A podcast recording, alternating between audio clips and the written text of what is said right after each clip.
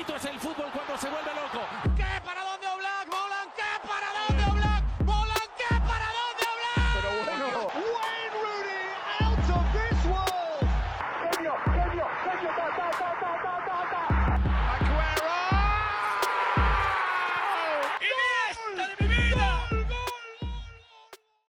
Bueno, bienvenidos a este nuevo episodio del Arco. Hoy toca comentar eh, las dos semifinales que tuvimos de Copa del Rey. Estoy aquí otra vez con Álvaro y con Diego.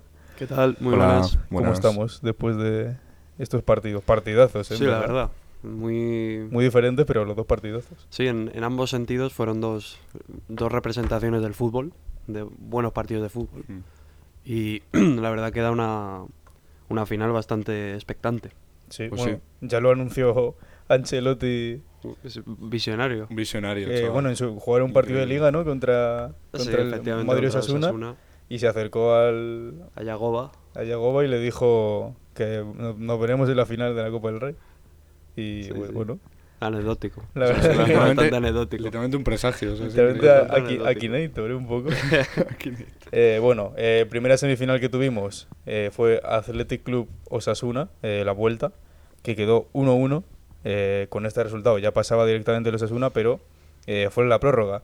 Pues empezaron con un gol de Iñaki Williams, eh, golazo, la verdad.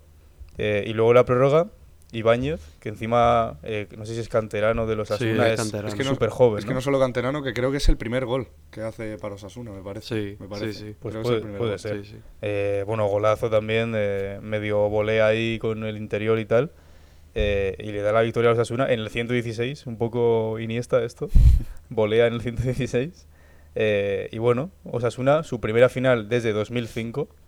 Van a por su primera Copa del Rey de la historia. eh, que ya está todo el meme este de que en 2005 Alonso ganó el Mundial y todo esto. Así Todo que bueno, pedimos, elegimos soñar, la verdad. Primer equipo también en 121 años de historia de- del Campeonato de España que alcanza la final superando cuatro prórrogas en fases eliminatorias. Fíjate. 16avos contra el Gymnastic, eh, octavos contra el Betis, cuartos contra el Sevilla y semis contra el Athletic Club de Bilbao. Así que bueno, eh, seguramente uno de los caminos más difíciles, porque Betis, Sevilla y, y Athletic, la verdad, para un equipo como los Asuna, que está octavo en liga, si no me equivoco, Mm, por ahí, Sí. Eh, bueno, pues muchísimo mérito, ¿no? Joder, encima es que no solo eso, sino además de los minutos y la carga de física, ¿no? Que ya lo estamos diciendo, sino también eh, que se ha cargado el campeón. O sea, porque el Betis al final, siendo vigente campeón, no era fácil. O sea, y más en el Benito Mellamarín, que era además que, que fue los penaltis. Así que nada, me parece la verdad meritocracia absoluta para Osasuna y para su entrenador, que la verdad que se merecía que se le recompensara la temporada después de todo lo que estaba haciendo. Y no solo lo que dices tú, Álvaro, no solo se ha cargado al campeón, sino también a, a uno de los cocos, que es normalmente el Athletic Club, uno también uno de los clubes que más copas tiene. claro. Sí. Y esto, ya hilando también un poco con, con el segundo finalista, si, si echamos la vista atrás al recorrido de ambos equipos, han sido han pasado por eh, baches bastante complicados, eliminando a equipos que a priori eran favoritos o muy difíciles de eliminar, porque el Madrid, por ejemplo, también ha eliminado al, al Atleti, Bueno, al, al que va tercero y primero en liga, al Barça. básicamente. O sea, se han- ambos equipos tienen eh, más que merecidos estar en la final, la verdad. Bueno, también el Madrid, ya para completarlo, 16avos en, contra el Cacereño y octavos contra el Villarreal. O sea que los dos han tenido tres equipos.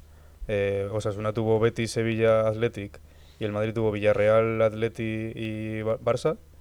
Eh, tres equipos, pues eso, que están dentro del top 10 de la liga Sí. Mm. esta temporada. Y bueno, eh, ya hablando del partido del Madrid, el Madrid que venía con un 0-1 en la ida, en el Bernabéu, eh, salió a por todas, yo creo. Sí es verdad que la primera parte estuvo más igualada, pero es lo que se ha dicho ya, de que, bueno, en el, en el segundo tiempo es que el Barça no salió.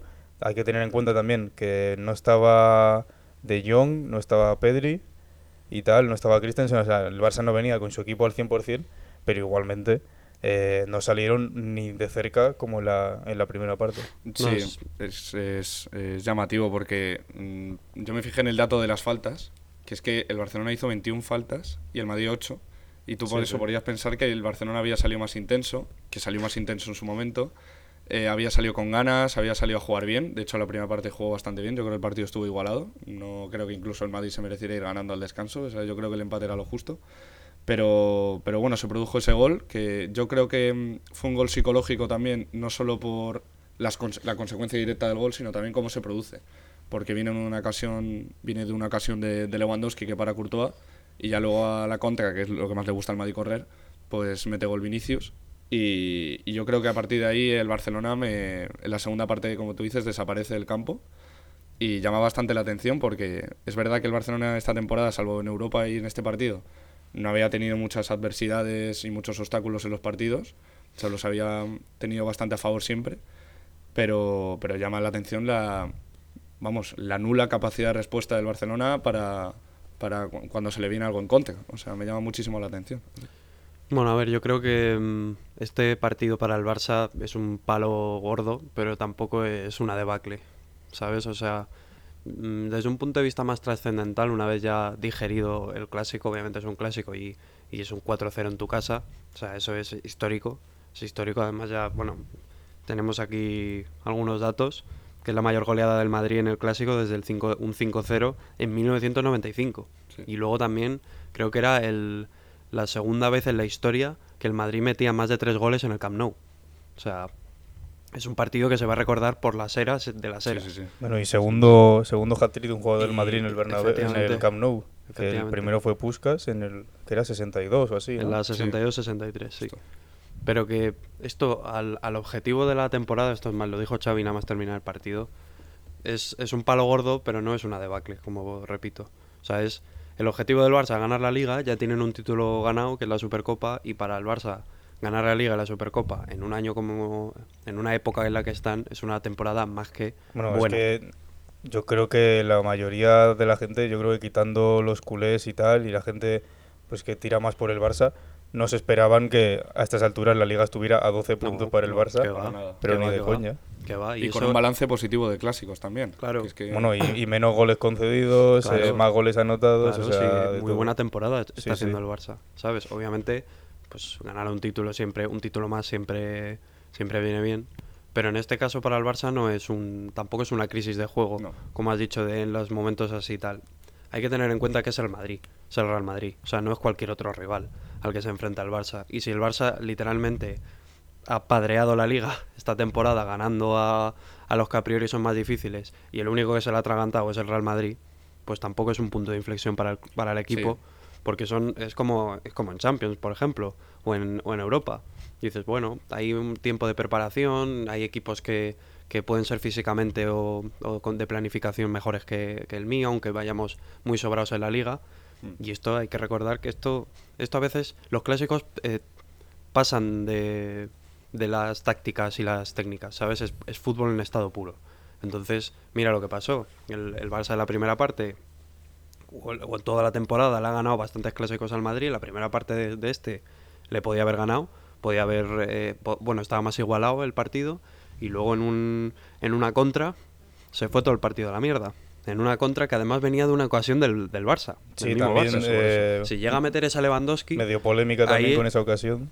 ¿no? si, Un poco llega, por- si llega a meter esa Lewandowski, el partido estaría completamente. Sería otro partido. No habrían quedado 4-0 ni de coña. Sí, sí, lo que tú dices, Y eso Diego. ya, es que eso son ya cuestiones más del fútbol. ¿Sabes? De cosas que pasan, de que en una contra pues te meten gol. No, claro. El- Es el primer tiro que hacen y te meten gol. Y luego ya tienes que ir cuesta arriba. Son cosas más que de, de crisis de juego, de, de dudas, tampoco. Porque es decir, mira, pues mira, nos ha, nos ha metido cuatro al Madrid. Pero es que pueden meternos cuatro al Madrid en el Camp Nou. ¿Sabes? Como lo puede hacer el Barça al, como hizo el año pasado el Barça al Madrid en el, en el Bernabéu con Ferran Torres y Aubameyang. Bueno, y ¿sabes? que el Barça venía de meterle un 4-0 al Elche en el partido anterior. Por eso, que es, O sea- que, que es que esto es muy... Es una... Es, lo- para los ojos del mundo es una maravilla, es algo histórico, pero para nosotros que estamos acostumbrados a verlo, es como algo también Claro, claro. impactante, pero, Yo es que pero acostumbrado. Lo he pensado esta ¿sabes? mañana. He dicho, es que no somos conscientes de lo que es este 0-4 en el Camp Nou, encima eh, como remontada. Mm. Eh, es que es como que lo tenemos demasiado reciente, pero esto de aquí a un par de años yo creo que va a coger muchísima más magnitud. Sí, Sí, y es, y es- sí, es sí. sobre todo por lo que te digo, porque no hay, no hay tanta, tanto pique. ¿Sabes? Porque normalmente, eh, que sí, obviamente es una eliminatoria, que quien llega a la final, tal, debería haber ese pique de decir, ah, mira, el madridista, el culé, le tiene que decir, mira, te he ganado, encima te he metido cuatro en casa, tal, no sé qué. Pero es como que al Barça es como, vale, bien, ¿sabes? Sí, me has metido cuatro, enhorabuena. Más, más pasa por encima, enhorabuena. Como hizo el Madrid con el Barça en, la, en el clásico del 4-0 en el Bernabéu. De decir, mira, es que nos han pasado por encima y ya está. Lo único que podemos hacer es, es darle la, enhorabuena. Yo, sin ¿Sabes? Que- embargo, que, no, es, no es tan... No es como las manitas de Piqué. El 2 a 6. O Hombre, el 2 a 6, ¿sabes? Eso- no, es, sí. no es una goleada humillante, es una Claro. goleada de, mira, nos habéis pasado por encima, chapó, ¿sabes? yo sí que creo, bueno, lo primero yo creo que el Madrid podía haber acabado 0-6. O sea, Sí, quiero decir, perfecto. o Se relajó al final. Quiero decir que, o sea, el Madrid por primera vez en mucho tiempo vi que fue que olió la sangre y que fue por, de verdad por la goleada, que eso hace, bueno, los madridistas, incluido yo, hace mucho que no lo veíamos, o sea, en general en el Madrid, o sea, siempre el Madrid se conformaba con ganar y punto, que también está bien. Eh, yo lo que creo, eh, estoy de acuerdo con lo que quieres decir porque es verdad que el Barcelona si se enfrenta a equipos grandes puede perder, que, que es lo que estamos diciendo, o sea, si son equipos grandes son por algo y te pueden te pueden acabar haciendo estas goleadas como ya, Y, joder, como ya hizo el y- Barcelona y en la qué Liga equipo, ¿Y qué equipo grande? El, el actual campeón del mundo Sí. de Europa. Pero a mí, por ejemplo, yo quiero recordar las declaraciones de Xavi que daba favorito al Madrid, que esto, bueno, no sé vosotros, pero yo me lo consideraba un poco a broma, porque era como un, un poco... eh, había ganado el Barcelona ¿no? en el Bernabéu, como- yo creo que... No sé si broma, el pero a lo mejor era como una pre- pre-excusa. No, no, O era, sea- no, de broma me refiero que, lo- que no nos lo tomamos en serio porque yo creo que es evidente que lo que quería era quitarle la presión, quitarle la presión a los jugadores, que eso lo hacen muchos entrenadores, no es Xavi el primero que lo hace. Pero, pero al final eh, la gente ahora le está pillando las declaraciones y, y con la retranca, ¿no? Un poco diciéndole que es verdad, era favorito y tal, no sé qué.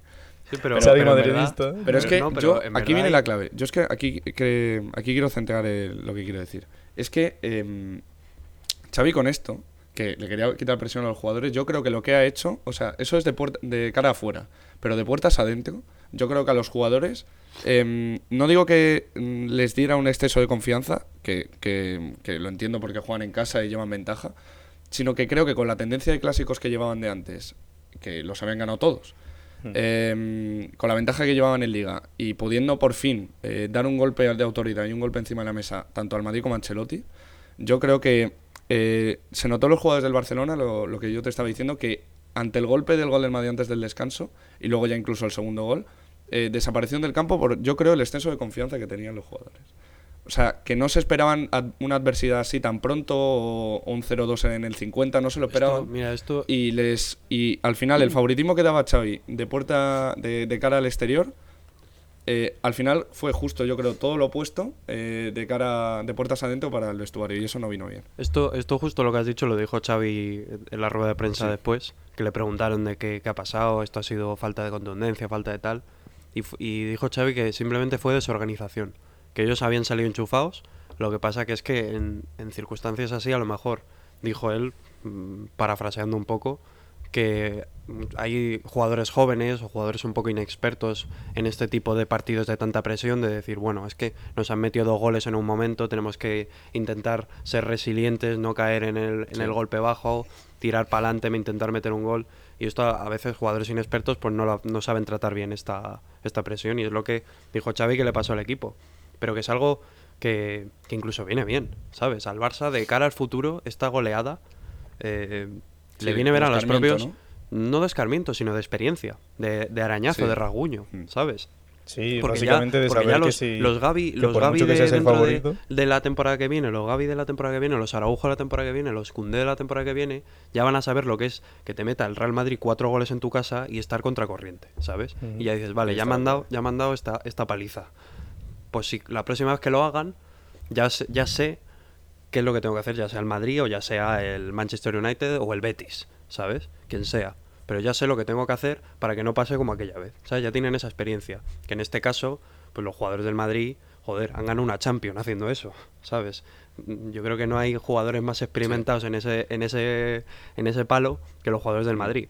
En cambio, jugadores jóvenes o inexpertos que no han vivido tanto esto, pues es normal, que es lo que decía Xavi, que es que nos han pasado por encima, aparte porque ellos son muy buenos, ¿sabes? Porque nosotros hemos estado desorganizados y ellos son tienen una cosa que a nosotros nos falta un poco, que es la efectividad. Ni el Madrid no le puede dejar, no le puede dejar vivo. Porque el Madrid te hace eh, un- una mínima. Un gol de media y- ocasión. y efectivamente, Sí. una pérdida de balón y ya gol. ¿Sabes? Yo creo que ese es el prisma correcto que hay que darle, porque el Barcelona de Xavi, o sea, lo estamos alabando con todo el crecimiento que ha dado, la liga la tiene ya ganada, o sea, la temporada es verdad, no mancha... O sea, evidentemente esto es, mm, esto es duro de asimilar y demás, pero, Pero es- es por con honor- el tiempo, por honor de los claro, por clásicos, honor, ¿sabes? Y porque al final es un rival directo y es una competición, lo una estás, te final estás jugando también. una final. Y es duro, pero al final, si tú ganas la liga, has ganado la Supercopa de España, no es una mala temporada ni mucho menos. Para nada. Pero claro, o sea, lo que estamos eh, diciendo aquí es que Xavi, o sea, ha conseguido, eh, ya lo hemos dicho muchas veces, formar una estructura de equipo de verdad, con Araujo, De Jong, Lewandowski, formar un, un bloque, un bloque duro, en defensa sobre todo. Eh, está haciendo una temporada muy fiable en general. Está consiguiendo enchufar a bastantes jugadores, no a todos, pero a bastantes. Pero al final lo que le falta, incluso el juego también muy bien, pero lo que le está faltando es lo que tú decías de a contracorriente.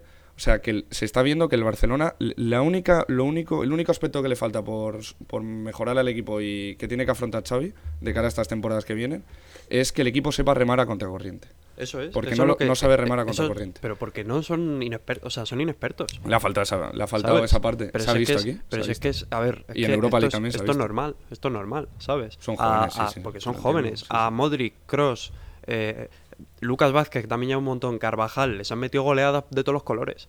Y han ellos, ellos metido goleadas de todos los colores. Y han ganado Champions, y han ganado ligas, ¿sabes? Tienen experiencia, claro. saben lo que es. Joder, la Champions del año que viene es el, el claro ejemplo. Sabe lo que es remar a contracorriente. Lo saben muy bien. Incluso se puede decir que son profesionales en hacer eso.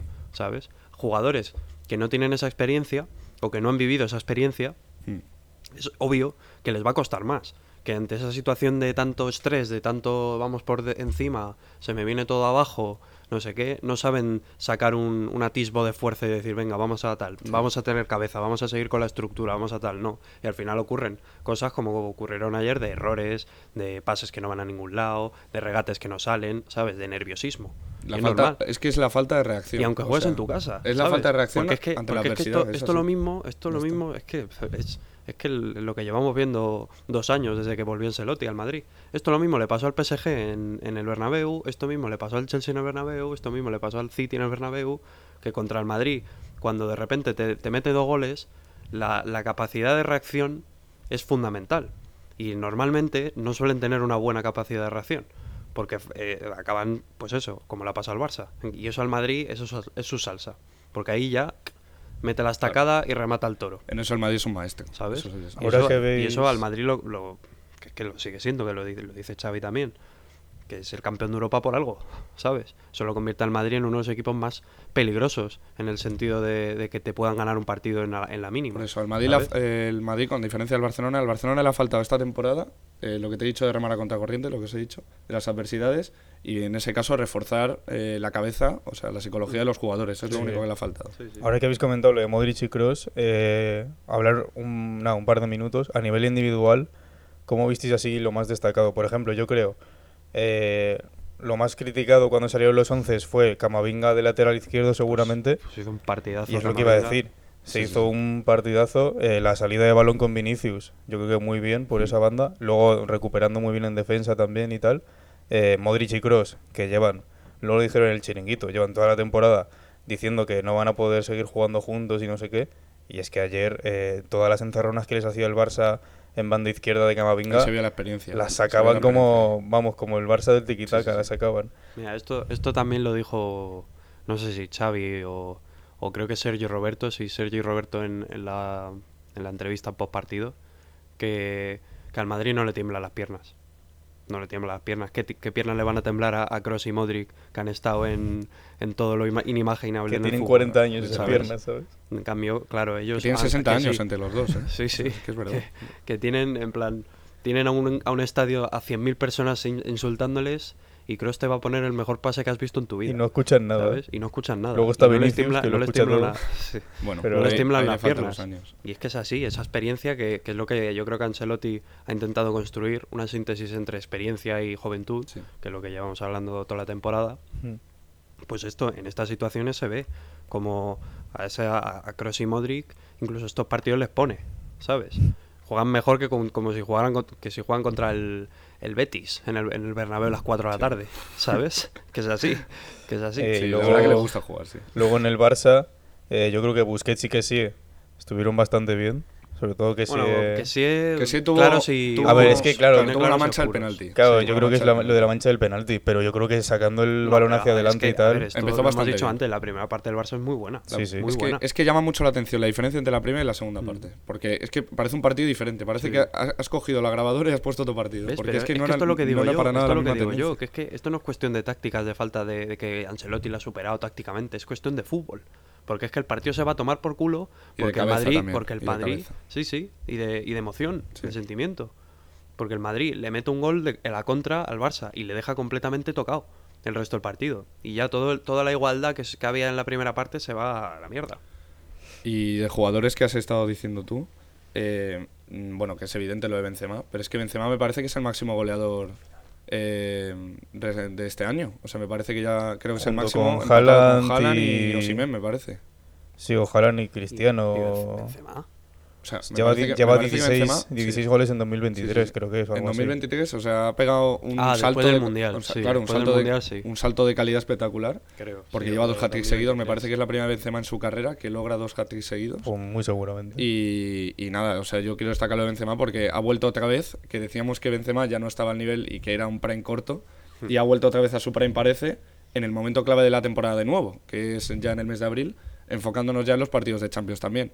Y luego en el Madrid también quería, te- que- yo es que eh, sobre todo quería también, hemos hablado de Vinicius, hemos hablado de Modric, hemos hablado de Benzema, de Camavinga, que es espectacular, que por cierto Camavinga, si gana la Copa del Rey, Sí, o sea, con todo lo que ha ganado, con habrá 19 ganado- años, Habrá ganado todos los, todos los títulos que ha jugado. Sí, literal, todos. Ha ganado todos, o sea, es, Sí, sí. es impresionante. El comodín. Pero es que lo de Militao también tiene mucho mérito, ¿eh? Cerrar las puertas a Lewandowski así. O Bueno, sea, es que tiene- tiene mucho Yo, por mérito. ejemplo, en, en el Madrid vi que Valverde no apareció tanto, a lo mejor. También es verdad que se atacó mucho por la banda de Vinicius. Claro, es que, pero es, que, muchísimo. es que el mejor en el Barcelona fue Valde, seguramente, y ahí Valverde se encargó de cerrarle. Araujo Bueno, también, yo le vi Bueno, con más problemas con Vinicius esta vez. Sí. Bueno, en tuvo, tuvo comparación. un Araujo que parecía aquí Leo Messi. Sí, tuvo una jugada Bueno, ahí Que se, espectacular. Es fue, que no que se fue de tres, se le perdió el balón, lo recuperó y luego tiró Amagó, con el exterior. Y encima, casi- y no, sé, no sé quién amagó a, a un central. Eh, hubo un tuit de, de Kiss Buller, no sé si lo visteis. Que salió una foto suya súper serio diciendo: Mi cara al ver que Araujo sube, se va de tres, amaga y tira a puerta. Después de que Rafinha debe todo el partido sin poder hacer un. Sí, sí, sí. Es que Rafinha le secó Camavinga, o sea, totalmente. Sí. totalmente. Eh, ya pasando a la final, bueno, es el 6 de mayo, que encima eh, ayer mandaste de que se equivocó la federación Sí, y sí, sí, subieron al Barça. Un Barça Osasuna, pero bueno, eh, anecdótico. Corrupción en la federación. Eh, bueno, Real Madrid Osasuna, en la cartuja encima, que un poco mm, criticable esto, creo que puso Miguel Quintana, justamente, que, Un saludo. que era uno de los peores estadios de España y no sé qué, y que no le gustaba y tal. Es como que lo ha elegido la federación para todo, cuando hay amistosos de España juegan ahí y todo esto. Eh, bueno, aquí One Football, según 7.500 aficionados, eh, le dan 86% al Madrid de llevarse esta final. ¿Lo veis por ahí? 90-10. Pues sí, Sí. Yo lo veo perfecto. A lo mejor 90-10, no, pero 80-20 sí. Sí, sí, ¿sabes? sí. Igual. Porque, a ver, ¿qué vamos a decir? Real Madrid Osasuna. En Liga tú ves un Real Madrid Osasuna y el Madrid es plenamente favorito. En una final de Copa es el doble. O sea que, bueno, puede haber sorpresas, pero sin duda para el Madrid será un partido difícil. Bueno, es que el Osasuna ese miércoles anterior, el 3 de mayo, juega contra el Barça en el Camp Nou. Y, y el Madrid con la Real Sociedad, me parece. Me parece que es. Y sí, puede ser. Pero yo lo que quiero destacar de los dos finalistas, que lo estamos ahora hablando y, y es una palabra que a mí me gusta mucho porque me parece que en el fútbol es importantísima, es la resiliencia. Que ya hemos visto que el Madrid en eso es experto, pero es que los Asuna tampoco se queda corto porque con todo lo mal que lo pasó en San Mamés y aún así consiguió superar al Athletic en, en la prórroga, a mí es que es un equipo que realmente puede ser peligroso a un partido eh, si te- se te puede complicar mucho Yo la creo, cosa. yo creo que la palabra para los Asuna no es resiliencia, sino supervivencia. También. Supervivencia. Las dos, las dos. Son duros de pelar. Son, son- Pero luego, por ejemplo, son difíciles. eh, ¿les visteis muy encerrados contra el Athletic antes del gol? No, Es- ¿no? O sea, es un poco lo que predecíamos, ¿no? Que en San Mamés se iban como a encerrar más, y pero no pareció eso. Es que es un equipo Jugaron, que cierra jugaron a lo- contener. Jugaron claro, a contener. Es que es un equipo que contiene muy bien. O Y sea, además, es un equipo que de- defensivamente, bueno, no nos vamos a enrollar mucho aquí hablando de cómo juega la Sasuna, pero No, es muy rocoso, Sí. ¿sabes? Y en el juego del Athletic, que era poner centros, pues contra un equipo rocoso. Bueno, que Sergio Herrera también le podemos hacer un programa Sí, al solo porque era, era ca- Casilla Chapo. 2009. Que por cierto, Chapo. se van a ver las caras Sergio Herrera y Benzema, que es que tienen ahí una rivalidad, una rivalidad que para mí es de las mejores de la Liga Española, porque Benzema todos los penaltis que le ha tirado a Sergio Herrera se los ha parado todos Sergio Herrera. O sea, es, el, una el maldición. Diego. Alves de Benzema. Eso lo iba a decir, lo iba a decir, Sí, sí. que Sergio Herrera es el nuevo Diego Alves. Eh, bueno, eh, dicho esto, bueno, hacemos mini quiniela si os parece de este fin de que vuelve la liga, vuelve vuelven las Vuelve la sonrisas, emoción. vuelven las sonrisas. Bueno, vuelve hoy. Encima hoy hay un Benfica Oporto también, Buen partido. que puede ser partidazo. Eh, bueno, eh, tenemos bueno tenemos Lazio Juventus mañana. Buen partido también, ¿cómo lo veis? Yo diría Juventus. Juve, sí. Yo Tenemos Real Sociedad Getafe. Qué barbaridad. Bueno, en la 90. Hombre, siendo real. yo creo que ni, ni- ni falta decirlo. Eh, Madrid Villarreal. Complicado, ¿eh? El Madrid viene cansado. Yo creo que el Madrid. Pero es que el Madrid viene muy motivado, ¿eh? Y es en casa también. Sí. El Madrid. Eh, bueno, tenemos Friburgo-Bayern, que eliminó el Friburgo Le va a meter 7 el Bayern. sí. Venganza de, del Bayern. de sí. venganza. Sí. Y eh, Dortmund-Unión Berlín también, que están Uf, ahí... Ojo, ¿eh? Pues el, el Dortmund no está muy. Está un poco de capa No, caída. Bueno, Se cayó, en Copa también. Cayó en Copa cayó también. contra el Leipzig también. Aquí puede ser que incluso se lo lleve el Unión. Yo voy a decir empate. Tenemos también Rayo Vallecano Atlético de Madrid. Qué buen partido. La Atleti. sí. Yo digo Galetti también, sí. Eh, Liverpool-Arsenal en Anfield. Bueno, partidazo, la verdad. Sí, pero sí. para el, el Arsenal. Puede ser el típico partido en el que Liverpool haga la del United y le meta 8 al Arsenal y luego ya vuelva a perder todos los partidos o que el Arsenal le meta 8 al Liverpool. O sea, perfectamente, vamos. Y eh, Derby catalá, Barça-Girona. Girona, Que es en el Camp Nou, ¿no? Sí, el Girona. El Barça. el Barça con, con los suplentes, ¿no? Un poco. Eh, bueno, dicho esto, lo dejamos por aquí. Eh, redes sociales, como siempre, Instagram, Twitter y TikTok, arroba el arcopod. Ahora también, que no lo hemos dicho por aquí, Kings League, Ahora Kings League, ¿eh? en el arco, Con Gerardo el Picas. con el picatoste. Eh, así que no sé si haremos algún episodio por Spotify y tal. Yo creo que ya cuando, si eso si empieza la Cuando liga empiece, y tal, Claro. a lo mejor hacemos alguno. Así que nada, un saludo. chao, chao. chao, chao. Genio,